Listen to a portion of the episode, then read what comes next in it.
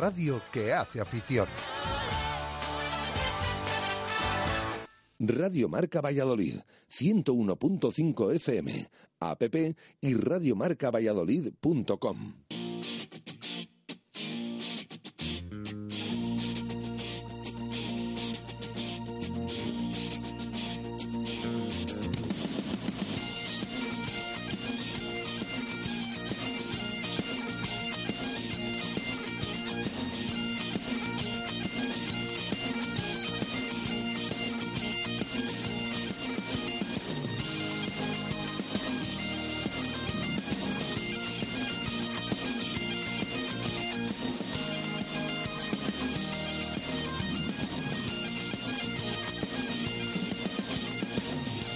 Radio Marca Valladolid, rugby en zona de marca.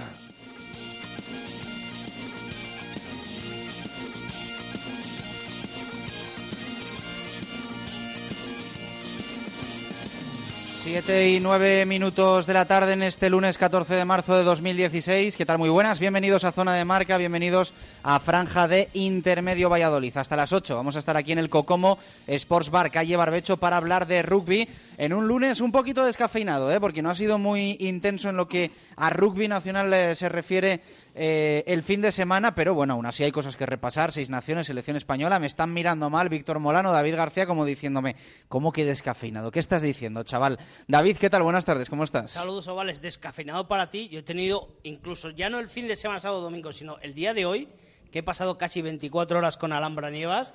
Para mí ha sido un día para enmarcar. O sea, mi agenda el día de hoy va a pasar a la historia. Sí, sí, de hecho no nos has, no nos has, hecho caso en todo el día. En todo el día. Yo estaba. Bueno, es que excepcional, Alhambra, una vez más. Le hemos, le hemos propuesto un proyecto y encantada y hemos estado todo el día juntos. Bueno, no tenemos boda de momento, ¿no? No, por desgracia no. Oye, hay que respetar a su novio. Cuando lo deje ya veremos. Ojalá- Que no, es broma, quiero decir que dure muchos años, que seamos muy felices. Muy bien. Eh, Víctor Molano, ¿qué tal? Buenas tardes, ¿cómo estás? Compañero de El Mundo Diario de Valladolid. ¿Qué tal? sí. Buena, sí. En, en alambrado también. Uy, cuidado, eh, cuidado. Eh, y saludo también a Miguel Ángel Torres, Teto, eh, simpatizante del Braquesos Entre Pinares, compañero de Cope Valladolid. Teto, ¿qué tal? Buenas tardes, ¿cómo estás? Muy buenas tardes, Chus. Encantado de estar aquí con vosotros. Bueno, pues eh, el placer es nuestro, claro que sí, para durante la próxima hora repasar todo, eh, toda la actualidad del, del rugby local, provincial, autonómico, nacional e internacional, que hoy hay muchas cosas que contar, ¿verdad? Sí, cierto es. Por cierto, que no hemos saludado a José Carlos Crespo porque le tenemos por ahí para allá. Luego dice que no, pero está viviendo un año de viajes y de disfrute de ocio, que bien se lo merece también el chaval. Hoy no nos ha preparado ni la sección. No, no, ni la ha grabado ni la ha enviado, porque cuando estuvo en Uruguay la envió, por lo menos. Sí, sí, sí, pero, sí. pero está allí en tierras escocesas. No sé si se habrá ido a las Highlands eh, hoy, porque estuvo disfrutando ayer del partidazo, que resultó ser un partidazo. Luego hablaremos un poco de él, de ese Escocia-Francia, que también los escoceses dando el título a los ingleses, ¿eh, Teto? Algo que. Ya te dije yo hace unos días que Escocia pintaba mejor de lo que tú te creías. Sí, cierto. ¿Te acuerdas que en un Escocia-Italia, creo que era Italia-Escocia, Sí, en, sí, sí. en Roma, eh, tú apostaste por los italianos, te dije que no, que Italia va para abajo y Escocia para arriba. Pues Cierto. mira, no solo ganaron ese, sino que han ganado a Francia. Una Francia que, bueno, no está mal, está saliendo del, del pozo, pero es que Escocia ayer estuvo genial y, sobre todo, para mí el mejor jugador del torneo, que es Stuart Hawk, el Sí. 15, que se está marcando un torneazo espectacular. Y, y fíjate, y con- bueno, hablamos luego, hablamos luego del Seis Naciones, que si no, si no nos liamos, vayamos por partes, como dijo Jack el Destripador, y, y analizamos primero eh, la liga, porque hubo liga. Realmente esa decimonovena jornada de liga no se jugó, pero sí se jugó la onceava jornada en el que el Braqueso entre Pinares tenía que disputar contra el Fútbol Club Barcelona en Pepe Rojo ese partido, pero que por competición europea no pudo disputar y se aplazó. Precisamente también se aplazó el siguiente frente a Bazco, la, la duodécima jornada de liga que se jugará en 13 días, a, a día de hoy en, en 13 días. Entonces, eh, bueno, pues eh, pudimos verlo en directo, lógicamente, ese que es entre Pinares Fútbol Club Barcelona, comentando Víctor Molano en emisiones deportivas. Y bueno, eh, el que vea el resultado, 45-12, pues dirá, otra aplastante victoria del Barques entre Pinares. Sí fue así, pero eh, durante 32 minutos nos hizo dudar y mucho, Víctor, el conjunto de Diego Merino con ese ensayo en el minuto 3 de Juan Pablo, el zaguero del, Sí. del Fútbol Club Barcelona. Hombre, nos hizo dudar, yo creo que nos hizo dudar el Brack por su, yo diría que apatía, por su, bueno, eh, su suficiencia mal entendida, yo creo que en el partido de ayer en la primera parte, y nos hizo dudar también el Barcelona porque no hay que quitar mérito al equipo azulgrana. Yo creo que hizo un buen partido, ¿eh? demostró por qué ha escalado posiciones en la tabla, porque estaba en una posición tranquila cuando en Navidad pues estaba ahí peleando por evitar el descenso y hizo un buen partido, pero hasta que le duró la gasolina, eso es cierto que fue más o menos pues a, a partir del primer ensayo del BRAC realmente ya, ya cayeron todos. Bueno, bueno, No, bueno, mm. bueno, bueno, bueno, yo ahí discrepo, Cuidado hasta, ¿eh? el, hasta el descanso, ¿eh? Eso es, yo hasta el discrepo descanso. porque acuérdate de la exclusión de Nico, el Sin Bin, Sí. que se perdió los eh, siete últimos minutos de la primera parte y ahí donde dio la vuelta al marcador, Sí. Teto, el BRAC. Yo para mí es el peor eh, primer tiempo que he visto al BRAC en los últimos años, probablemente de este año sin duda. Eh, puede ser también, vamos a, a creer que es eso, eh, que había gente que tenía poca conjunción. Es verdad que Merino sacó Sí. a mucha gente que no tenía tal rodaje, quizá esa falta de acoplación. Había gente nueva como Lucas Lastra y Álvaro Abril. Cuando digo nueva, digo gente que no jugó desde septiembre, lesionados de larga duración, que habían estado jugando con el equipo B. Reciclados, por decirlo así. Eso es. Urullo Bueno, de medio melé que hacía que no jugaba de titular de medio de medio melé, cambios en la línea, faltaban los de la selección española. Bueno, el caso es que la primera parte fue lamentable. Eh, eh, quizá el ensayo más bonito le metió el Barcelona, una patada larga al ala, bonito. Y bueno, acaba con dos ensayos para el Quesos, un ensayo para el, el Barcelona. Y bueno, la primera parte para olvidar. Y eso sí, fue salir. Y en la segunda parte, ese balón que coge eh, pisando la línea 22, Nuno. Y a lo perico dijo: Este ensayo le meto yo, no me Sí. placan, no me placan. Ensayazo y a partir de ahí se vinieron arriba. Sí que es cierto, pero ah, hasta el descanso, Víctor, yo creo que había dudas por falta de intensidad. De hecho, Sí. esta mañana le hemos preguntado a Alhambra, eh, que ha estado con nosotros por la mañana en el, en el programa, si había oído la arenga de Diego Merino. Y hacía como para no oírla. O sea que hubo merenina, ¿no? Debió haber buena, buena, buena. Bueno, yo, yo ta- no soy testigo directo de ello, pero algún testigo directo sí que me ha comentado efectivamente que fue una charla muy, muy intensa. Y merecida. Y sí, la verdad es que fue merecida porque yo creo que es el típico partido de un equipo que se sabe mejor porque es mejor y porque, y porque tiene mucha más calidad, pero claro, en todos los deportes y sobre todo en rugby, pues hay que jugar siempre al 100%, ¿no? Porque si no, puede pasar lo de, lo de ayer, que durante media hora pues te asusten un poquito, ¿no? Sabemos que queda mucho tiempo, sabemos que el BRAC pues tiene esa dinamita que vimos luego, pero bueno, la verdad es que fue algo decepcionante y, es una pena porque ha empañado un poco el- la victoria, que es una victoria muy clara, empaña un poquito la trayectoria que llevaba hasta ahora el equipo, pero bueno, siendo positivos desde el punto de vista que Seró, bueno, son cinco puntos más, la verdad es que la ventaja ya en el primer puesto, vamos, yo lo llevo diciendo varias semanas, yo creo que al BRAC no se le va a escapar el primer puesto de la liga regular y si se le escapa sería un cataclismo tremendo porque tiene una ventaja más que suficiente, porque tiene un calendario que tampoco es demasiado complicado, porque tiene un partido menos todavía. Bueno, va a ser va a ser fácil, pero bueno, es una pena que, que no sé si por esos cambios, pero yo realmente los sí es verdad que había gente nueva, pero era un poco esos Yo compro, que se compro- caen, esos- compro el argumento de Teto de conjuntado, pero equipo, nombre. Vamos, no, por nombres se tú les puede- cogías uno a uno. No se puede echar Y es un equipazo, pero claro, a Álvaro Abril no le vas a pedir la intensidad que podía tener un año de, de pleno rendimiento. Sí, sí, sí. O a Lucas Lastra, incluso a Orullo, que ha jugado poco, porque están jugando Iván Espeso y está jugando Pablo Gil. Eso es. Entonces, bueno, falta de acoplación, de acoplamiento, perdón. En la segunda parte Y todo cambió. Solo haga. Y solo haga que el pobre chaval eh, debutó. Es un jugador internacional en las categorías inferiores, ha ganado aquí en Valladolid el, el torneo este de la FIRA, Sí. pero salió muy nervioso. Sí. Tiró la primera tus, le salió torcida, yo creo que a partir se, se puso muy nervioso. Es un gran valor de la cantera. Hay que tener en cuenta que Soloaga eh, a principio de temporada iba a ser el cuarto talonador del equipo. Sí. Y fíjate, Merino le ha dado minutos, le ha hecho debutar, debutar en División de Honor, es decir, gente que no estaba acoplada. Pero la segunda parte, eh, estas merininas yo de verdad quiero grabar alguna porque deben tener un efecto eh, balsámico, porque las ha habido y muchas a lo largo de, de estas últimas temporadas. Y bueno, pues eh, se vio lo que es realmente el Quesos y lo que es el Barcelona. Esta mañana me he levantado, he mirado las estadísticas de la Federación Española. El Quesos es el líder en todo. En eh, ensayos anotados, en menos ensayos recibidos, en puntos a favor, en diferencia de puntos, en uno que no, todo. ¿eh? En los bonus defensivos. No. bueno, defensivos. Porque, porque tiene cero. Claro, y en, y en partidos en casa. En partidos en casa no ha ganado todo. Como local, no. Sí, porque el partido le perdió fuera. Era en casa del Salvador, Yo acuérdate. creo Sí. que miré la semana pasada la Te estadística. aseguro que el partido de vuelta lo organiza el Casos entre Pinares. Sí, Vale, perdió, vale, perdió vale. fuera de casa. Entonces, ah, pues yo creo que el mejor equipo en casa era el Chami hasta el día de hoy. Lo que pasa es que, bueno, el Chami ya ha jugado en casa ah, bueno, claro, más claro, que es partidos. que le falta el Vasco, le faltaba el Vasco Claro. y este, claro, claro. Le claro, He mirado y, y Sí, sí, tiene el Quesos es líder en todo y el Salvador es el segundo en todo excepto en número de ensayos marcados, que creo que tiene dos menos que Samboy. Es decir, los equipos de Valladolid, vamos, yo lo llevo diciendo eh, desde hace tres, cuatro semanas, primero y segundo, segundo primero, la, la lógica parece decir que va a ser primero el BRAC y segundo el Silverstone en Salvador, pero de calle. Y no creo que Cisneros sea capaz de coger en ningún momento a Salvador. Bueno, vamos a ver, analizaremos la próxima jornada y esa clasificación. Cierto es que la arenga de Diego Merino al descanso debió de ser brutal. Surgió efecto porque el equipo pasó de la noche al día. Auténticamente, lo decía Teto, con ese ensayo de Nuno Pena de Costa, espectacular, eh, se- 60, 60 y tantos metros de carrera imparable, eh, con varios y- y con el tramo final eh, de sobra, le dio para, para anotar. Y luego vimos auténticas jugadas del equipo que le gusta a Diego Merino, ese equipo basado en el, el hemisferio sur, con continuidad, con rapidez, eh, siendo capaz de, de doblar en los ataques. Y bueno, y vimos jugadas también de el ensayo de Molina. El que, ensayo del chulo Molina, un que- ensayazo. Que le llamé Gutiérrez en directo.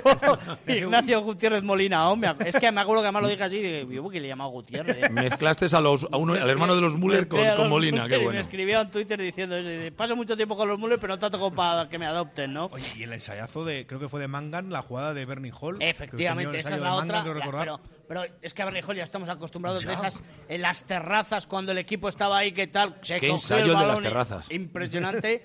y ese- esa calidad técnica de Bernie Hall y luego esa pinta loco que tiene, que es que a mí me chifla. Una pinta fumado el hombre. Es un tipo con ese pelo estropajo. Ayer le, estaba comentando al compañero del norte de Castilla que parecía la estopa la que utilizan los albañiles para sí, limpiar sí, los azulejos. Y bueno, eh, pe- pero es un jugador que en el momento que tiene el balón debe tener el centro de gravedad bajísimo porque no le tira a nadie, supera a todos los rivales. No, No, tiene... y, y esconde el balón. Totalmente. Y hace pases casi ya eh, increíbles eh, cuando parece que se te le van a robar el balón. Y es un genio en los offloads, eh, se acostumbra a llevar el balón en una mano, les da balones así invertidos, pases por debajo del hombro a, a sus compañeros, es una maravilla de jugador. Y sí. se involucra en defensa también. Sí, sí. Yo, bueno, yo ayer pasé un rato observándole jugar. eh, cinco minutos dije, voy a ver solo a Hall. Voy a, cuando ya está el partido decidido, voy a ver cómo, cómo se mueve. Y es, que es un hombre que en todo momento sabe ocupar los espacios, sabe dónde tiene que ir, está siempre eh, cerca del balón. Eh, la verdad es que, vamos, yo creo que es un jugador pues que muy completo. Y luego, bueno, claro, cuando entra ya en ataque como en el- la acción de ayer, pues es que a mí por lo menos me sigue sorprendiendo todavía porque me parece, bueno, un jugador eh, imprescindible. Oye, David, yo tengo una pregunta en este caso. ¿Qué te parece ayer el Quesos? Eh, que le mete esa paliza al Barça en una segunda parte, que saca a muchos suplentes en la primera parte, que hace debutar a un chaval de, de- las categorías inferiores y que incluso se permite el lujo de tener a tres en la selección, a Calocalo Gavidi en el banquillo, a Guillo Mateo. Es que el fondo de arma- de armario del Quesos es brutal. Lo hemos, lo hemos comentado muchísimas veces. Es, es- el, el nivel que tiene el Braqueso entre Pinares es un nivel para llevarse todo de calle. Bueno, ya hemos visto el, el campeonato que ha hecho en Europa y le faltaban todavía jugadores importantes de venir y, y que no se pudieron estrenar, como Connors, por ejemplo. O Pretorius, el sudafricano. O, o Petrorius, pero es que el, el 15 pongas el que pongas, es un equipazo auténtico que es capaz de pasar, de estar un nivel por encima del resto de equipos de División de Honor del Rugby Español. Y luego además que miras al banquillo y dices, pero si es que tiene otros siete jugadores espectaculares. Claro, ayer los del Barça, cuando sacó a esos ocho, que hizo un cambio no a la, Ayer el a la Barça NBA. algún problema tenía también en convocatoria Sí. porque venía más corta de lo habitual. Yo creo que no trajo a los dos neozelandeses estos que Eh, ha fichado, que tienen pinta de ser muy buenos. ¿eh? Creo que uno, le Sí. faltaba uno, porque el otro era el 8, Teo. Comisaris, Teo Comisaris sí que estuvo jugando. Sí, Teo, sí. El número 8. Creo que le faltaba uno. De, de los cuatro fichajes le faltaba uno. Y, y- y luego en la convocatoria también le faltaría alguno de los habituales, aparte de la baja Rafa Stad, que quieras que no, pues es un jugador experimentado y. Ayer ocho cambios eh, de, de una tacada. Sí, sí. Y le saca, te saca de, de- de cambios a un internacional eh, juvenil como es Lucas, este, como es eh, Pedrito de la Lastra, y te saca, bueno, pues a- a- a- todo, toda la artillería que pudo sacar. Claro, los del Barça cuando le miraran ahí a la banda dirían, pero bueno, ¿qué vamos a hacer?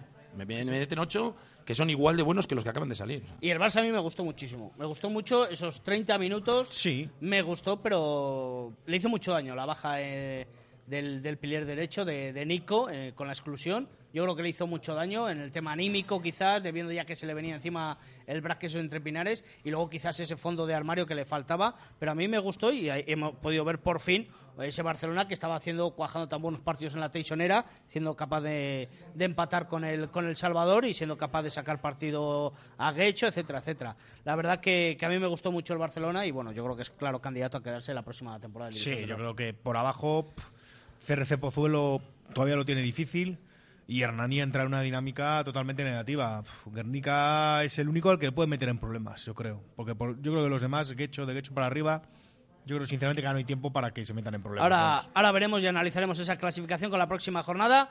Y bueno, pues por decirlo, pues el ensayo de, de Stefan Moir y, y Iván Espeso también me gustó mucho. Sí, ese lástima, que se lesionó, Sí. Iván. No sé eh, de la, la gravedad que habrá sido, Además, pero no podía apoyar en la salida. No, apenas. era la rodilla derecha. eh, yo estuve hablando con el fisio, con Cristian, y me dijo que no era una cosa ap- aparentemente muy grave, pero bueno, que había que mirar, ¿eh? Así que ánimo para Iván y que se recupere. Creo que Merino Molano tranquilizó ¿no? Al- a este respecto sí, después. sí, sí, ¿no? comentó que bueno, que era un golpe más susto que otra cosa, yo creo, yo creo que no va a ser No mucho problema. rotura, simple no, parece que no, parece que no. Pasa que bueno, sí que es cierto que como se retiraba pues sin apoyar el pie, la verdad es que Asustó. sí, era un dato preocupante, la verdad. últimos 10 minutos del Barça que buscó el ensayo con, con mucho corazón, con eh, buscando sorprender a la defensa, que ya el Brac pues relajado y al final lo consiguió eh, pasado ya el minuto 80 con, con el ensayo y la transformación de, de Noel en la apertura, que también cuajó un gran partido. Así que 45 a 12, victoria para el conjunto quecheno y como bien apuntaba Molano, eh, en esa undécima jornada le queda otro partido aplazado y se coloca líder de la clasificación con 73 puntos, 10 por encima del segundo, 15 por encima del tercero, Víctor. Sí, la verdad es que, bueno, son unos números pues, tremendos. ¿eh? Sim- Simplemente esa derrota, recordemos que en competición española este año el BRAC ha jugado 18 partidos, los 16 de Liga, la semifinal de Copa, que jugó en la Covendas, la Supercopa, he ganado 17 partidos. Muchos de ellos, de los 16 partidos, son, a decirse la clasificación, 13 con bonus ofensivo, que es que es una barbaridad. Eh, de 16 partidos saca- en 13 de ellos sacar bonus ofensivo. Y bueno, yo creo que mm, realmente es el gran favorito para ganar la liga. Lo que ocurre es mm, que suena tópico, pero es que es verdad, que cuando se enfrenta con Silverstone en Salvador, claro, ahí entran otros condicionantes, ¿no? Pero ahí ya estamos hablando de Copa. No de Copa y de Liga, porque yo estoy convencido que se van a ver en el playoff y yo creo que se van a ver en la final. Sinceramente, pues el en el Salvador. playoff se pueden ver en la final, pero ya estás hablando de la final. Ya... Sí. Es que se van a ver en dos finales, pero, No, hay- pero que lo que dice Molano es que el, el factor de partido único, evidentemente, No, no, sin duda. Sí, sí, de, de derby, el factor de derby es el que hace. porque que en el- este caso no hay ni, ni el factor campo, ¿no? Entonces, Bueno, bueno, bueno, no adelantemos acontecimientos, no adelantemos Yo estoy acontecimientos. convencido que van a jugar la final, porque Silverstone El Salvador también tiene un calendario que tampoco es demasiado complicado. Entre eh, los de atrás, Cisneros, Sambo y Vazco, se tienen que medir entre ellos. Eh, el Chamí le quedan dos partidos complicados, que uno es penúltima jornada contra el BRAC, que yo creo que el BRAC va a tener el primer puesto asegurado, con lo cual, bueno, pues, pues ya lo vimos hace eh, un par de temporadas en la primera de Merino. En la última penúltima jornada se midieron, ya estaba el primer puesto asegurado del BRAC, eh, sacó un 15, pues reservando, pensando, y El Salvador ganó claramente aquel partido. Yo creo que va a suceder algo similar. Y la última jornada es un Silverstone Samboyana, que siendo un Pepe Rojo, yo es que le, le veo muy fuerte. Y el, eh, al equipo chamizo solo le queda jugar fuera de Valladolid en Pozuelo y en Guecho. No me parecen plazas complicadas, ¿no? Tampoco. Decíamos, Brack líder con 73, a 10 eh, Silverstone El Salvador, 58 tiene Complutense Cisneros, 57 Samboyana, 56 Vazco, ya más despegado, cerrando el- esos playoffs con 46 Alcobendas, ojo no se despiste, que tiene a Pordicia, la verdad que con la temporada que está haciendo Ampollo creo que va a quedar en esa posición, no va a acceder a los playoffs, 37 puntos, 34 Barcelona, 32 Guecho, 24 décimo Guernica, 22 puntos tiene Hernani penúltimo y cerrando eh, CRC con 16 puntos.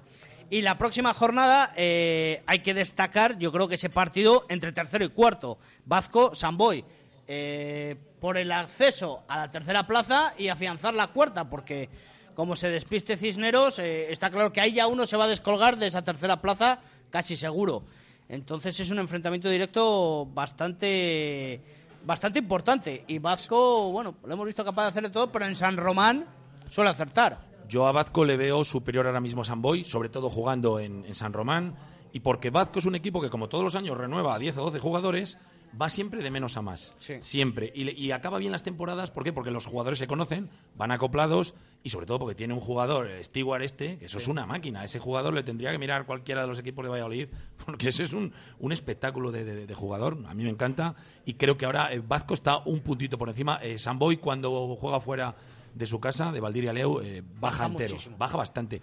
Y ya no te digo cuando viene a Valladolid. Cuando viene a Valladolid yo creo que salen temblando las rodillas porque eh, lo hacen muy mal, tanto con uno como no con Pero es otro. que Valladolid, Víctor, tú que eres el de las estadísticas, ¿cuánto hace que no gana un equipo de fuera? Pues yo creo que en Liga no me acuerdo, pero en Copa el Cisneros hace dos, No, dos en, años. en Liga, bueno, en Liga fue el Ordicia ganó el año pasado a El Salvador.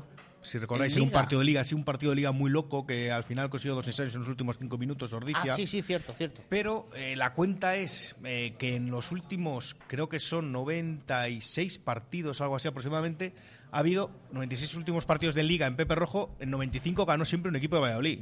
¿Sabes? Solo hay, está esa excepción. Hay que irse a la época, yo creo que la época de, de Miguelón en el BRAC para Yo ver creo la que anterior. ¿eh? un Fíjate. Guernica, un, un Brac Guernica, ganó Guernica y estaba entrenando Miguelón. Estamos hablando de hace ya eh, Sí, sí. seis años. Cinco años. Cinco ¿no? años, cinco temporadas. cinco fue Lleva de- cuatro ligas seguidas el BRAC, pues la anterior. La anterior a conseguir esa primera liga de las cuatro pronto, ¿eh? seguidas. Se Sí, sí. Y luego ha estado esas, esas dos excepciones del Chami, una en liga y otra en copa, y nada más. Y bueno, los dos equipos entre ellos han ganado muchas veces, local visitante.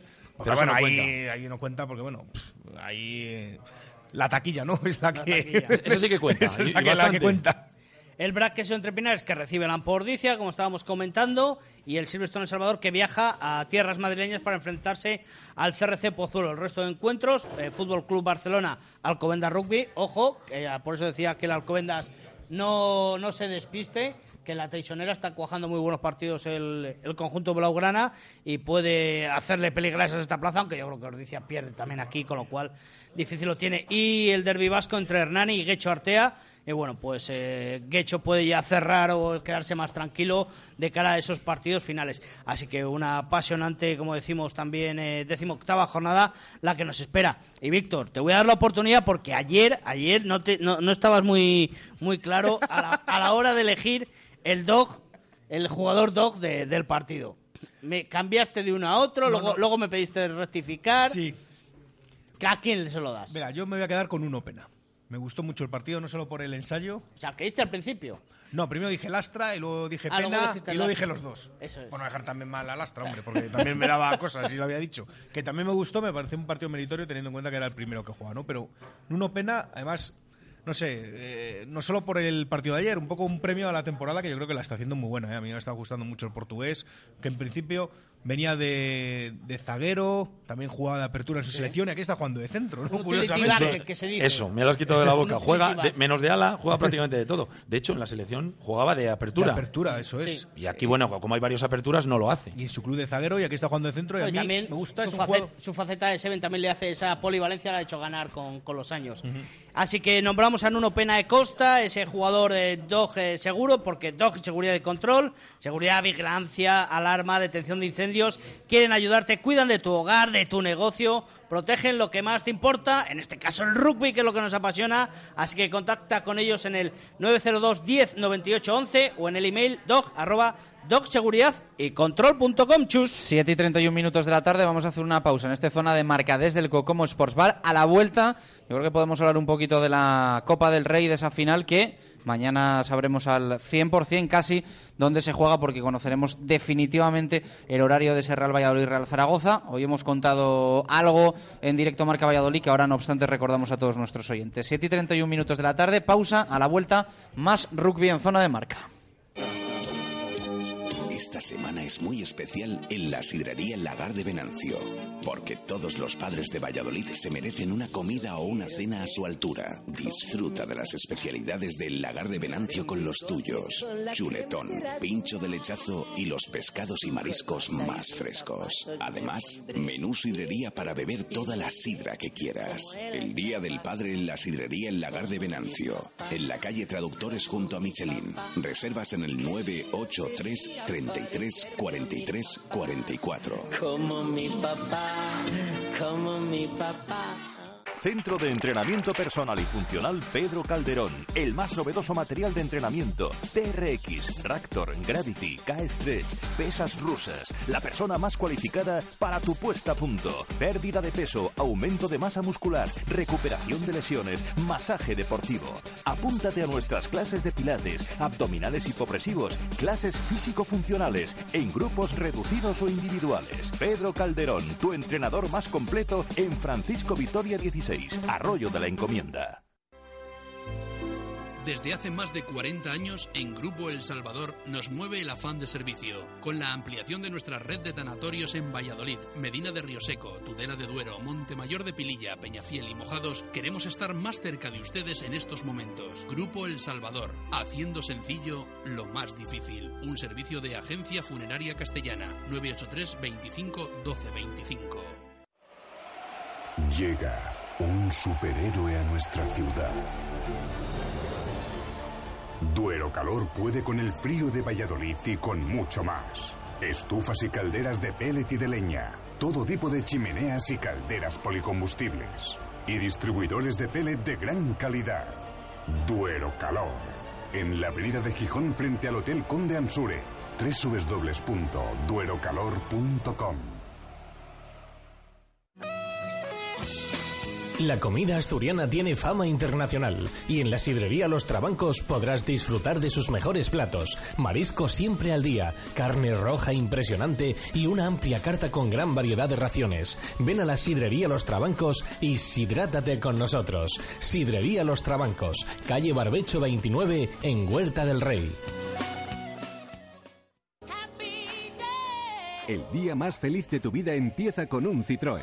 Llegan los Happy Days de Citroën del 5 al 20 de marzo con descuentos jamás vistos. Citroën C3 con un ahorro de hasta 6.050 euros. O C4 Picasso con hasta 7.850 euros de descuento. Además, para algunos acabados, opción de navegador de regalo. Happy Days en Empresa Carrión. Tu concesionario Citroën para Valladolid y provincia. En Radio Marca Valladolid, rugby en zona de marca. Continuamos en el Cocomo Sports Bar, calle Barbecho, hasta las 8 hablando de rugby. Recordamos esa info que contábamos hoy en directo Marca Valladolid en la apertura de nuestro programa. Eh, el 17 de abril eh, se va a jugar a, las 12 en segunda división el Nastic Real Oviedo. Eh, era el debate. Si el Real Valladolid Real Zaragoza iba a ir el domingo, esto podría complicar que el partido, la final de la Copa del Rey de rugby se disputase en Zorrilla, pero Movistar Plus, que ojo, si no hubiese habido, o si no fuese a haber rugby en Zorrilla, hubiese elegido el Real Valladolid Real Zaragoza, que a nadie le quepa ninguna duda, Movistar Plus ha cedido, eh, ha dicho que ok, que lo acepta y se ha pedido el Nastic Real Oviedo para darlo el domingo a las 12. Es cierto que Movistar Plus tiene una segunda elección, que es el horario del sábado a las 8 y cuarto y en el mail que tienen que enviar desde Movistar Plus a la liga para solicitar ese partido han pedido el Real Valladolid Real Zaragoza. Si es verdad que desde Movistar Plus nos han dicho, esto no quiere decir que al 100% eh, vaya a ser en ese horario, pero sí al 90%. Alguna vez, mmm, muy circunstancialmente, han echado alguna petición de Movistar Plus atrás por alguna solicitud de los clubs, es lo que nos dicen desde Movistar Plus, pero casi al 90-95%. El Real Valladolid Real Zaragoza va a ser el sábado a las 8 y cuarto de la tarde. Por lo tanto, la final de la Copa del Rey de Rugby, horas después, eh, a media mañana, en el, en el nuevo estadio José Zorrilla. Yo estoy deseando que se cumpla esa predicción y esa noticia que, que adelantas, pero yo mañana desde las 13.00 voy a estar F5, F5, F5, F5. Bueno, yo hasta, te digo que domingo que no lo vea la domingo a de la las Liga 12, de domingo a las 12 va a ser Nástico Oviedo, que no te quepa ninguna duda. Vale, que sí, que o sea, porque es que Nástico Oviedo, bien. es que Movistar Plus no ha pedido ni el Real Valladolid Real Zaragoza, o sea que no hay opción de que sea el, el domingo por la mañana. Pues esperemos que así sea, que al final eh, eh, las acciones que ha llevado a cabo el Real Valladolid para adelantar ese partido hayan merecido la pena y el partido se celebre el sábado a las ocho y cuarto.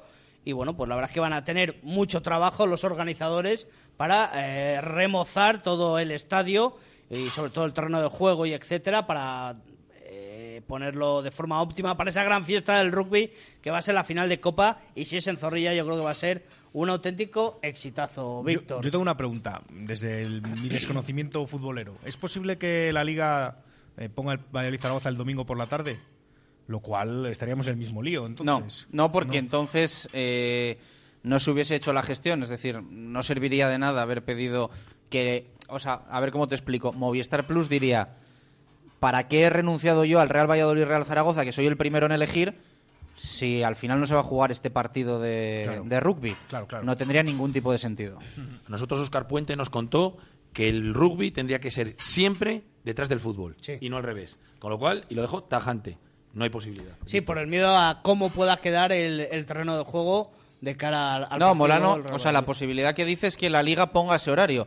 Es decir, entonces no se podría jugar la final de, de rugby, porque como tú dices, el rugby siempre tiene que ir después del fútbol. Entonces, la solución, si a la liga le diese proponer el partido domingo a las 5, que no lo va a poner, sería mm, jugar la final en Pepe Rojo, no, final, eh, no jugarla en el, en el estadio. Por cierto, que me ha sorprendido, y ahora volvemos un segundo a la final de Copa, eh, Pepe Rojo ya está casi terminado y qué bien queda la grada del fondo, ¿eh? A Pepe Rojo le queda cortar la cinta. Cuando Sí, sí, quiera el sí. señor Puente ir allí a cortar la cinta, quitan las vallas y ya está. Ha quedado chulísimo. Y ahora ya puestos a pedir, que a los del rugby parece que nos ha hecho la boca un fraile, a ver si el señor Puente, para el año que viene, ya cubre esa, esa grada que, que está enfrente, que ha quedado preciosa, porque es verdad que las inclemencias meteorológicas en Pepe Rojo... Que los campos de Pepe Rojo pasen a ser el estadio de Pepe Rojo. Correcto, en vez de los campos descubiertos de Pepe Rojo, que ya esté cubierto porque allí, eh, cuando en Valladolid, que está en un hoyo, recordémoslo, está en un valle, hace regular, allí hace mucho frío, mucho viento y llueve. A veces mm, el agua Sí, no sí. llega a caer al suelo porque te viene, Sí, sí, eh, literalmente horizontal. Allí arriba la zona de prensa lo, suf- lo sufrimos. estoy sí. convencido que la Fundación Municipal de Deportes en un futuro, espero que próximo, cubrirá esas gradas y quedará un estadio súper coqueto. Pues fíjate que, aun con grados bajo cero, Víctor Molano quiere abrir las ventanas de la zona de Siempre, prensa. es que Le gusta que le dé la brisa en la cara. yo, soy, yo, como decían los Harlem, frío hace en Siberia. En hace hemos frío, celebrado, y hemos celebrado su fichaje por emisiones deportivas que no te lo puedes llegar ni a imaginar. Como se sube arriba ya abajo ya no hay que abrir. que allí, en el palomar que llamo yo, es donde más corre el viento, claro. sí, sí, y allí sí, está sí, sí, Víctor, sí, sí, eh, sí. casi casi en mangas de camisa. Es cierto. Pero a mí me ha sorprendido porque la grada del fondo, que no se utilizaba apenas, bueno, hemos visto una final de liga, dos o tres filas, yo he visto fotos de ahí de gente, pero eso ha quedado magnífico y es digno de ver cuando sea la inauguración que suban a verlo porque, porque es maravilloso y bueno, pues poco a poco está quedando y no sabemos en Valladolid las instalaciones de rugby que tenemos porque ahí hay cuatro campos de rugby que no hay en España en un sitio igual. ¿eh? Yo no me harto de decirlo. Más mm, Fuente la Mora. Más Fuente la Mora, ma- está eh, enfrente. sí, el campo de atletismo que se utiliza frecuentemente también sí, para el- que entrenar, cuatro, claro. sí. El campo pequeñito que vulgarmente los del rugby llamamos de las vacas, que tiene un césped espectacular, pero claro que es- tiene unas dimensiones para hacer un pequeño entrenamiento. Y yo siempre lo digo, son las mejores instalaciones de rugby de España. Lo que pasa es que tenemos tantos equipos de rugby en Valladolid que es que ahora mismo el campo 2 está machacado, el campo 4 está machacado, el campo 1 le están cuidando eh, entre algodones y el único que está un poquito regular porque casi no se juegan partidos es el de atletismo. Ahora mismo que Pero que nos quejamos de vicio, Teto. Que de vicio. En el central Sí. hay, juegan cuatro equipos, me parece, con cuatro categorías inferiores. Totalmente de acuerdo. dos campos. Y los en niños- las terrazas, que es un campo que está muy mal, juegan pues 400, 500 fichas de rugby Un también. detalle para los padres de los niños que no llevan a sus hijos a jugar al rugby. Los niños que llegan con 5 o 6 años a jugar al rugby, ya sea al Salvador, ya sea al Quesos, todos los viernes entrenan en el campo número uno de Pepe Rojo, donde sus estrellas, donde gente de, de carácter internacional juega los domingos. Bueno, pues estos chavales tienen el placer de correr en ese mismo campo, de pisar donde juegan sus ídolos durante hora y media los viernes. Eso para los chavales, por ejemplo, nunca se lo hemos preguntado, pero a mí me consta que para ellos es un auténtico lujazo. Y cuando hay campeonatos de España, que te viene gente de Marbella o te viene del puerto de Santa María, según entran los padres y los niños en ese campo, que para ellos es como que llegan a Twickenham, se quedan flipados. Bueno, eh, voy a poner encima de la mesa el debate que sacamos todos los lunes y aprovecho que está Teto también, que seguro que va a ser partícipe. Me mira David como que ir a preguntar chus. Sí, la verdad que sí. Van pasando los días, van pasando las semanas. eh, a partir de. No te pongas nervioso. A partir del eh, próximo viernes. No, jueves, ¿no? Eh, próximo jueves van a queda- va a quedar un mes exacto para la final de la Copa del Rey de Rugby. ¿Cuál sería una buena entrada en el nuevo estadio José Zorrilla?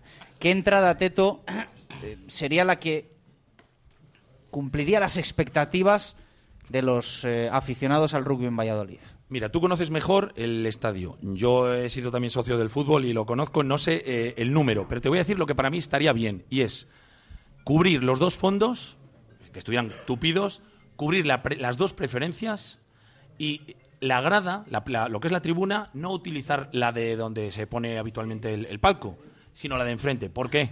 Con una misión clara. Las cámaras, el tiro de cámara va ahí enfrente. Si tú eh, dejas cerradas, por ejemplo, las, las, dos, las dos tribunas, eh, yo creo Sí, que que lo he quedaría dicho antes al revés. Me había- Sí, las dos preferencias. O sea, el Las de círculo de abajo- abajo, abierto. Todo el círculo de abajo. Todo el círculo. Es decir, se llaman lo- pre- y lo- ¿no se llaman preferencias, Chus? Sí. Sí, preferencia Sí, lo de las dos abajo. preferencias y los dos fondos abiertos. Eso es. Y de abrir una tribuna exclusivamente la de enfrente de las cámaras, no donde está el palco. Yo de primeras no lo abriría. Tú no la abrirías. Yo de primeras no, lo- no lo abriría y como mucho dejar la opción, si el precio va a ser unitario para toda la, para toda la grada, dejarla de arriba, que la que tú dices de enfrente eh, eh, posible abierta. Pero hay, estamos hay hablando... muchos debates porque, por ejemplo, el palco eh, Claro, el palco hay que está utilizarle, Chus. habilitado, tiene una zona de catering y también es verdad que que solo estuviese la gente en el palco sin nadie a los lados quedaría un poco raro. Es cierto. Bueno, bueno, que si llenas el palco entero, estás hablando de a lo mejor 100, 100 o algo. Sí, pero la imagen sería. Mi opinión Sí. es que la imagen sería rara. Es decir, Sí, que como creo que, que, pues, Teto unos escogidos están solos allí. Yo es por el tema de televisión. El, el- el palco a la grada, de- a la tribuna de enfrente, ¿no? O lo que has dicho tú que te parece raro, que la gente del palco se quede en el palco, que no hace falta que salgan en televisión. Claro. Y yo los que quiero que salgan en televisión A- son los aficionados dando nivel- color enfrente. Y luego vamos a ver si confirma o no confirma la Casa Real. Pero a nivel de seguridad estaría mucho mejor el palco, lógicamente tradicional. ninguna duda, Que sí. tiene un acceso individual, Eso tal, es. etcétera. Me chivan por línea interna que sin las dos tribunas estaríamos hablando de 15.000 espectadores. 14.800. Es Pues- una cifra mm, evidentemente altísima. Eh, Yo yo, creo- yo- yo 12.000 espectadores para mí sería un éxito. Eso digo yo. Un éxito Bueno, ya. para mí 12.000 sería un éxito rotundo. Santi Toca, que es buen amigo y siempre está con estas cosas, dice que va a meter 12.000 personas. Va a meter. Van a meter los dos equipos, El Salvador y el Quesos van a lograr 12.000. Yo sé que veo a la gente muy ilusionada. Yo para Espero- mí 12.000 sería un éxito sin precedentes. o No, sea, no, rotundo. un éxito de O sea, sería para, para decir que la 14.000 selección para arriba. sería No, para no, decirle a la Federación no. que la selección no vuelva a jugar en el central Vamos nunca a ver. más. que- Yo este sábado he estado en el Central. La IRB ha contado 10.500 espectadores Bueno, en Madrid. Bueno, Bueno, bueno, habría menos, habría ¿La menos. IRB quién es? ¿More? No tengo ni idea. No, no, no, no, que viene un delegado federativo que aparte de venir a cenar y a comer, eh, cuenta. Y está contando. Bueno, más o menos haces un cómputo. Igual no. que nosotros cuando... Tienen la- que fichar a Lolo Velasco, Molano, para, para contar ahí. Yo creo que a partir de 10.000 espectadores está muy bien. Y 12.000 para mí, éxito rotundo. Pues yo voy a decir una cosa. Yo creo que, os- o sea, yo creo que estáis yendo muy a la alta, ¿eh? O sea, Bueno, pues ahora que lo dices, eh, sí. yo sé que hay, hay- Sí. hay gente que os está escuchando que está pensando. Estos están un poco para allá. Pues pero yo voy a cua- decir una pero- cosa. 10.000 perdona, 10.000 a ver, sería un éxito Que, que sin diga, no, no, precedentes. no, no, 12.000. Vamos a dejarlo ahí, Víctor. Pues yo es que depende mucho de cómo salga el día y cómo salga la semana. ¿eh? Si es un día de primavera, de verdad que yo, vamos, yo mm, veo un ambiente de un partido de rugby como no he vi- vivido nunca en mi vida. ¿eh? ¿Cierto? O sea, pero es no que aquí en Valladolid, fuera. Es, que es increíble la gente que Anda, se Molano, que como no adelantes los 15, luego ese día. El, el queso siempre me falla. Bueno, eh, la cuestión es que, eh, que hay gente que, que en mi vida habla conmigo de rugby, sabe que me dedico al rugby, pero nunca. Y es que se te acercan y te a preguntan. pedirte entradas. No, no, no. Suele A ser habitual. "Oye, ¿Cuándo se ponen en las entradas en pie, en venta? ¿Y los chavales van a pagar o no van a pagar? ¿Sabes? Yo creo que hay un ambiente que es que no lo ha habido nunca realmente. No ha habido y es, el- nunca, y es es que es el momento, porque es que Valladolid hace cuatro o cinco años tenía deporte de primer nivel de todo. Tenías, si un día te venía la bomba Navarro y al fin de semana siguiente tenía Cristiano. Quiero decir, había un. Pero es que ahora realmente es el momento. Es el momento para que haya un acontecimiento. Yo creo que va a ser, si no hay un playoff de ascenso a Primera División del Valladolid, es el acontecimiento sin duda de la temporada en Valladolid. El acontecimiento de, de cualquier deporte, vamos. No tengo ninguna duda, sin lugar a dudas. Y vamos, el tema del rey, si viniera el rey, yo creo que va a ser complicado porque, bueno, Pero si viene son 3.000 personas más. Fíjate Hombre, lo que hombre, te digo. 3.000. Sé Yo creo que son que 5.000 me vais eh, a perdonar. Sé que odio a David García que interrumpa por motivos futbolísticos eh, zona de marca, pero la verdad es que yo creo que es una noticia. También sé que lo haces por cosas muy importantes. así No, que- es que ha dimitido el entrenador del Real Oviedo, Sergio Egea. Eh, tiene al equipo tercero. Es verdad que es la primera vez que pierde dos partidos seguidos desde que llegó en verano de 2014. Ascendió al equipo. El Oviedo está tercero ahora mismo, Caray. pero ha dimitido el técnico argentino del Real Oviedo por motivos personales, según dice el comunicado oficial del Real Oviedo. Pero bueno, pues evidentemente, evidentemente esto, esto es, esto es noticia. Eh, hoy por la mañana algo pasó en el entrenamiento del Real Oviedo. Eh, diferentes informaciones hablaban de mucha tensión en, en- en el, en el entrenamiento en el Requesón, pero, bueno, sorprendente. Motivos personales, Sergio Egea ha dimitido como entrenador del Real Oviedo.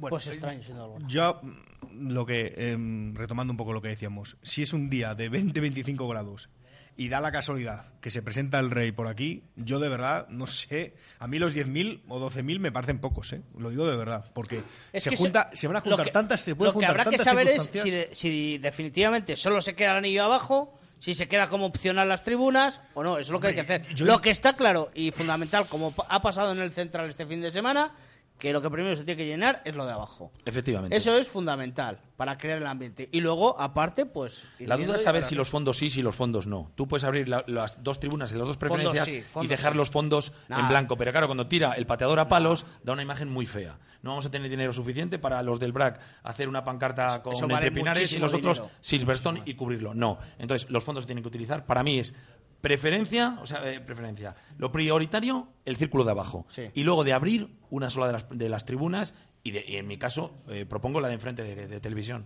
Por el tiro de cámara, efectivamente. Bueno, pues esperemos que se cumplan todas estas predicciones que, que- o estas ilusiones, estos sueños que tenemos nosotros con respecto a esa gran fiesta del rugby. Otra primicia tenemos, esta mañana se la hemos, hemos sacado en, en directo Marca Valladolid. Sabemos quién no va a ser el árbitro de la final de la Copa del Rugby. Pues hombre, Félix Villegas seguro que no. Alhambra Nivas tampoco. Y Raposo tampoco, ya tenemos tres Y que no. Raposo tampoco. Pues a mí me encantaría que fuera Félix Villegas, fíjate. Y sé que él no es árbi- no, no pita ese partido porque él no quiere, porque sí dice que se va a meter en un lío. Es que se metería en un lío. Si lo hace mal, le van a criticar unos, y si lo hace bien para otros, pues al revés. Félix se merecía esa final. Pero lo siento, el hecho de, bueno, pues de tener una eh, filia y formar parte de un club, pues es lo que tiene y no lo entiendo, porque esto es rugby y Félix estoy seguro que si ve un golpe de castigo, lo va a pitar igual sea para uno que para otro. Sí, pero que al final eh, es muy complicado y bueno, de hecho incluso pues, lo comentábamos esta mañana, que sería quizás eh, algo en- bu- rebuscando en contra de los árbitros españoles, pero porque lógicamente ellos querrían todos eh, eh, arbitrar eh, ese tipo de partidos, pero como ya se hizo en una final de liga, creo que fue traer un, un árbitro extranjero. Sí, ¿no? aquí han pitado varios árbitros eh, extranjeros franceses. El año pasado creo que vino un francés. Y, el bueno, anterior inglés, creo, Sí. si no me equivoco. Bueno, pues Lo- podría lo ser. comentando. Pero bueno, en tal caso, sabemos quiénes no van a ser los árbitros, cosa que poco a poco, pues. Porque Alhambra la pillarán las, las Seven Series, ¿no? claro, Estas. efectivamente, sí. Eso es. Entonces no ha puesto disponibilidad para ser eh, eh, seleccionada ese fin de semana. Así que, bueno, chus, pues veremos a ver, ¿no? Veremos a ver, porque la verdad es que mañana a partir de la una esto va a ser una locura, ¿eh? F5, F5, me quedo con eso. F5, F5 todo el rato, vamos, voy a quedar ahí, ahí en eso. Hablamos ahora de la selección, Chus, si te parece, si te viene bien o sigues emocionado con lo del Oviedo.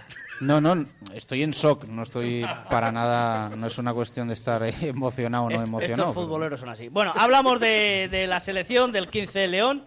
Eh, Teto, además tú estuviste viéndolo allí en el Central. Los Leones ganan a Portugal. Antes de hablar de cualquier crónica, etcétera, lo de Portugal es muy, muy triste, ¿eh? Nos habían adelantado, se nos estaban yendo casi escalones arriba con Estuvieron respecto a en el España. Mundial de, de Francia, el Mundial de Francia fue, creo. Sí, sí. en- Sí, ¿no? No, Nueva, Este mundial no, el en anterior. Nueva Zelanda. En Nueva Zelanda. Nueva no, no, en. Francia, en Francia estuvieron. Hace Bueno, ahora, años. ahora lo testeamos, pero el nivel que estaba adquiriendo y la crisis que está asolando el país. Cuando mucha afectando- gente, eh, aficionados al rugby en España, proponían el modelo portugués como el modelo a seguir sí, por los españoles. sí, sí, Puros nacionales, hacer concentraciones, tal. Mira, yo me quedo No, con... si el modelo es, lo que pasa es que el problema es que es, es lo que no que tienes tiene. gente, no tienes gente. Eh, me quedo con las declaraciones que hizo el, el- el- el viejo zorro este neozelandés que entrena a Rumanía, este señor mayor de pelo blanco, ahora no recuerdo el, el nombre, le oí decir eh, a una pregunta de cómo veía la selección española, le dijo, mire, ustedes y los portugueses tienen un problema. O se decantan por el 15F o se decantan por el 7. Pero tener un buen 15 y un buen 7 con tan pocos jugadores como tienen de nivel no puede ser. Si ustedes, con esta selección que tienen, que es bastante buena, recuperaran a los efectivos del Seven, tendrían un equipazo dispuesto a ir al Mundial. Pero claro, ustedes tienen poca gente y se tienen que decidir por uno o por otro. Y es lo que le está pasando a Portugal, ¿eh? Sí, sí, sí. Sí, además, bueno, eh, es curioso porque, bueno, es curioso. Eh, también tiene muchos problemas económicos la Federación Portuguesa. Hay jugadores que no van porque realmente prácticamente pierden dinero yendo a la selección. ¿eh? Es un tema preocupante porque todos los jugadores que tiene el extranjero, el mismo no pena que está jugando en Madrid y los que tiene jugando en Francia, jugadores de nivel, pues no no van por, por, por esa serie de, de cuestiones, ¿no? Y entonces, bueno, claro, ellos tienen una ventaja competitiva, yo creo, con, con España, por ejemplo, ¿no? Que es el núcleo de Lisboa. Ellos, todos sus equipos los tienen allí. Entonces, ahora hacer concentraciones de la selección eh, lo tienen fácil, ¿no? Más lo tienen más fácil, más la logística es mucho más sencilla. Lo que pasa es que, bueno, no sé, no, no, no conozco demasiado tampoco el rugby portugués, pero es curioso ese bajón que ha pegado, que recordemos que el próximo sábado se puede ir a, a- al Seis Naciones C. Sí. que se va a ir al Seis Naciones D, yo estoy convencido. ¿Con quién juega la última jornada? Eh, ¿Portugal? Con, Con Rusia, Rusia. en, casa, en, En casa, Lisboa. en Portugal, Lisboa. sí. Bueno. En el 2007 fue al Mundial, tenía razón tú, en Francia. Sí, en 2007, En ¿no? el 2007.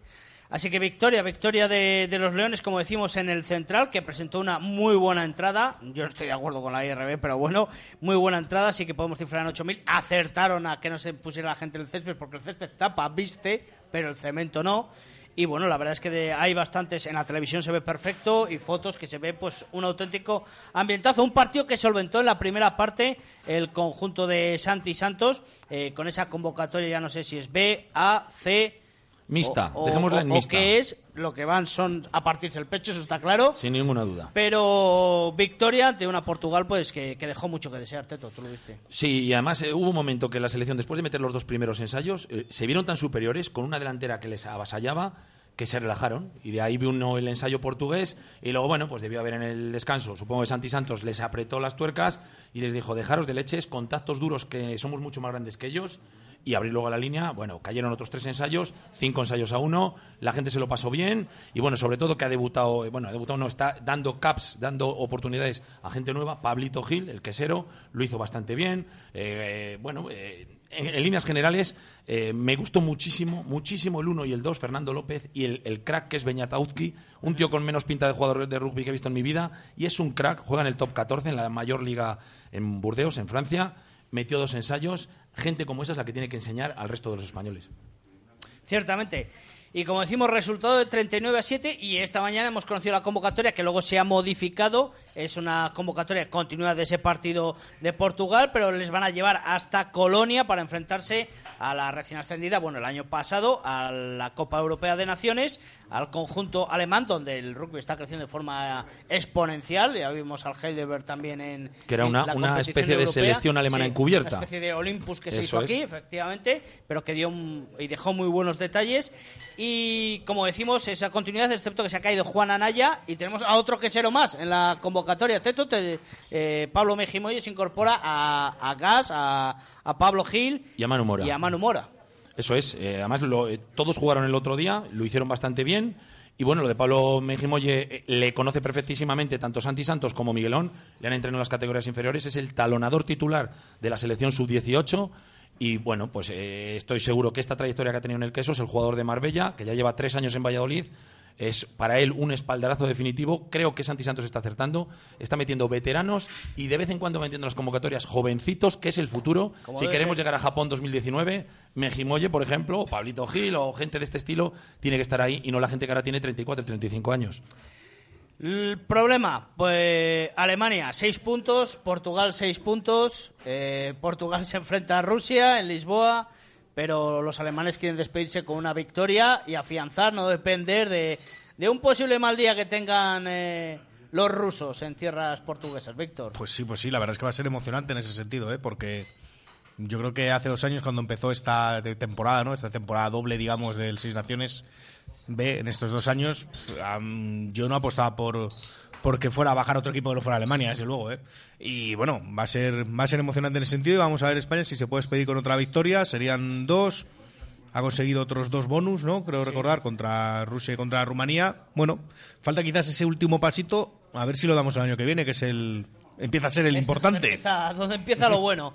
Bueno, y para continuar con el apartado internacional, no nos queda otra. Bueno, cierto es que no, no ha habido división de honor B, no lo hemos hablado.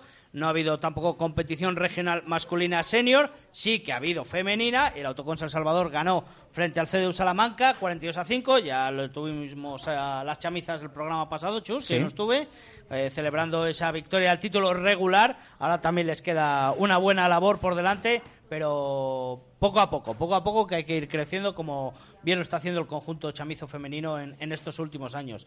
Y hay que hablar del Seis Naciones, hay que hablar de esas Seis Naciones y esa victoria que le ha propiciado Escocia a su eterno rival, a Alemania, Teto. No, Alemania no, a Francia. Digo, perdón, Alemania, estoy obsesionado. Aunque su eterno rival sería verdaderamente Inglaterra, rival, pero a ese sí que no le... Alemania, ya lo. Sí, a, a ese ya no le mete mano. Bueno, pues eh, espectacular el partido de Escocia, muy bonito, un juego dinámico. Creo que es de todos el que ha propuesto el juego más bonito. Es verdad que todavía no tiene los miembros o, o tantos jugadores para seleccionar como Inglaterra, pero vamos, Escocia muy bien, Francia se está recuperando y luego el Inglaterra-Gales, partidazo, la auténtica final. Inglaterra tiene mucho punch adelante, lo hicieron bien, pero bueno, un partido emocionantísimo que iba 25-7 a falta de 8 minutos y que acaba 25-21. O sea, más bonito imposible. Sí, sí. Pero eh, es llamativo con esa Inglaterra que en el Mundial se dio un varapalo absoluto. El trabajo que ha hecho, al parecer, el neozelandés en el banquillo inglés, espectacular, porque bueno, es que se ha llevado todo y se puede llevar el Gran Slam, sobre Sí. todo venciendo a Irlanda, que era el claro candidato a llevarse por tercer año consecutivo el Seis Naciones. Nos ha sorprendido Gales, que luego se ha caído, pero es que Inglaterra, bueno, es increíble. eh, Ha salido de la ITV mejor que, que de cadena. Me ha gustado ese. Es que como no está el negro en su sección, estoy metiendo alternativas. Pues sí, la verdad es que es curioso, ¿eh? Por- eh, hombre, sabemos que va a ser peculiar este Seis Naciones, que las que no se juega, ni siquiera ha pasado medio año desde el Mundial. Entonces, bueno, son. Eh, Suele ser años de mucho cambio, Años de cambios, de, de- de empezar a probar cosas. Pero sí, sí, yo me esperaba un mejor papel de, de Irlanda y de Gales, sinceramente. Yo creo que van a ser un poco los favoritos. Bueno, pues eh, gana Inglaterra un poco con sus armas y, y, bueno, yo yo que soy medio irlandés, mi medio de Alcobendas, ya lo sabéis, y de Belenos también, es otro equipo, y de Arroyo, bueno, pues al final... pues al final que ganen los ingleses... O Molano. o Molanin sería, ¿no? Es, bueno, pues eh, que Inglaterra pues no es buena noticia, pero bueno, esperaremos a Lo que 2017. nos espera es un sábado, pues, eh, aparte de esa victoria ya del Seis Naciones de Inglaterra, pues con un partidazo con Francia-Inglaterra, un Le Crunch. Y bueno, pues también ese Irlanda-Escocia. Y bueno, pues a ver si Italia es capaz de arrancar eh, algo en el Millennium. Aquí lo dejamos. Princip- eh. perdón, Principality Stadium. El lunes que viene más, eh, cita a las 7 aquí en el Cocomo, en zona de marca, aunque durante la semana actualizaremos y evidentemente mañana hablaremos también de esa confirmación. Esperemos eh, horario de sábado para el Real Valladolid Real Zaragoza, que abre evidentemente las puertas de Zorrilla a eh, la final de la Copa del Rey de Rugby. Teto, gracias, te escuchamos en Copa. vosotros. Víctor Molano, te leemos en el mundo. Vale, hasta Un luego. placer como siempre. David, mañana más, abrazo Ma- fuerte. Mañana atentos, saludos al negro. Estaremos pendientes, claro que sí. Y recordamos ¿eh? ese notición que ha saltado en la segunda división hace unos minutos, dimisión de Sergio Gea como entrenador del Real Oviedo. Hoy ha habido follón y gordo en el entrenamiento. Nos despedimos. Gracias por estar ahí. Un abrazo. Adiós. Con López.